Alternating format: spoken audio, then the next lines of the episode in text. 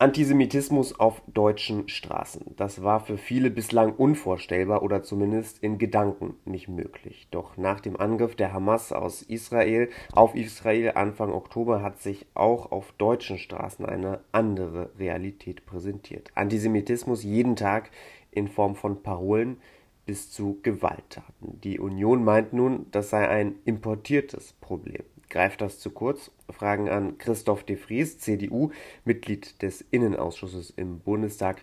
Guten Morgen, Herr de Vries. Moin, schönen guten Tag, Herr Giuliano. Herr de Vries, sind wir, sind wieder mal nur Migranten schuld an dem Thema?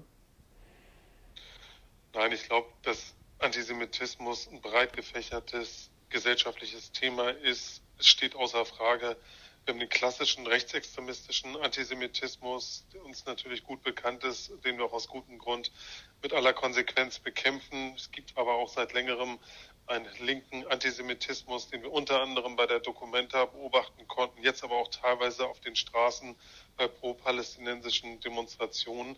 Und was eben lange verschwiegen worden ist, das ist ein tief verwurzelter muslimischer Antisemitismus, kulturell, vielleicht auch religiös motiviert, der sich jetzt so richtig entlädt und auf Berlins Straßen, aber auch anderswo seine hässliche Fratze zeigt. Hm. Jetzt haben Sie gesagt, oder Sie sagen das als ähm, Union, als CDU und CSU schon seit Tagen und Wochen, wer antisemitische Taten an den Tag legt und gerade eben ähm, aus so einem arabischstämmigen Kulturraum kommt, der sollte ausgewiesen werden. Ähm, da mal aber eine andere Frage, ist das auch nicht eher Ausdruck, dass man bei der Integration in Deutschland die falschen Schwerpunkte gesetzt hat?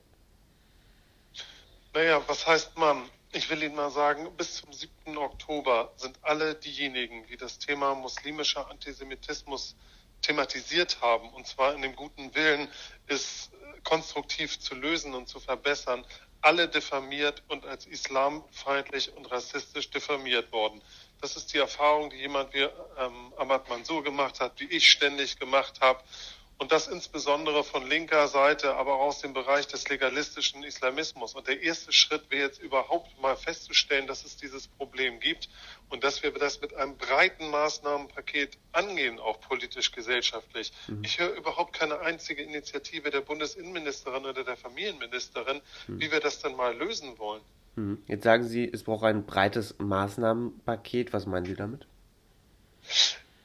Also, dass wir ein Problem haben mit Islamismus und der muslimische Antisemitismus ist letztendlich auch ein Unterphänomen dessen, das wissen wir. Wir haben ein riesiges Personenpotenzial von über 28.000 Personen, das ist bekannt. Trotzdem gibt es kein Maßnahmenpaket der Bundesregierung dagegen.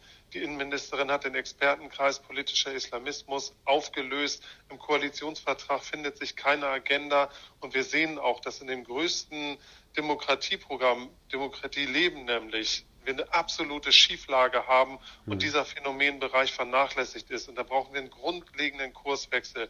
Wir brauchen präventive Programme, Aufklärung, Strafverfolgung. Wir brauchen Lehrstühle an Universitäten und vieles, vieles mehr, damit wir das mal grundsätzlich angehen. Mhm. Eine andere Sache, die Sie nun auch vehement fordern und das schon seit längerem ist, dass künftig nur noch derjenige die deutsche Staatsbürgerschaft erhalten soll, der auch wirklich keine Spur von Antisemitismus erkennen lässt, wenn man das so formulieren kann. Aber ähm, wie lässt sich das denn genau prüfen? Also wir beziehen das auf Antisemitismus und Judenhass, aber nicht nur. Grundsätzlich können wir doch nur Menschen in unser Land einbürgern und die deutsche Staatsbürgerschaft verleihen, die sich auch unmissverständlich zu unseren Grundwerten, unserer freiheitlich-demokratischen Grundordnung bekennen. Das ist doch eine Selbstverständlichkeit, die in jedem Land dieser Welt gilt. Und genau das wollen wir auch. Und selbstverständlich ist das nicht einfach, aber es muss zum Beispiel Gegenstand Integrations, ähm, Tests sein und der Integrationsmaßnahmen, der Kurse, die bestritten werden.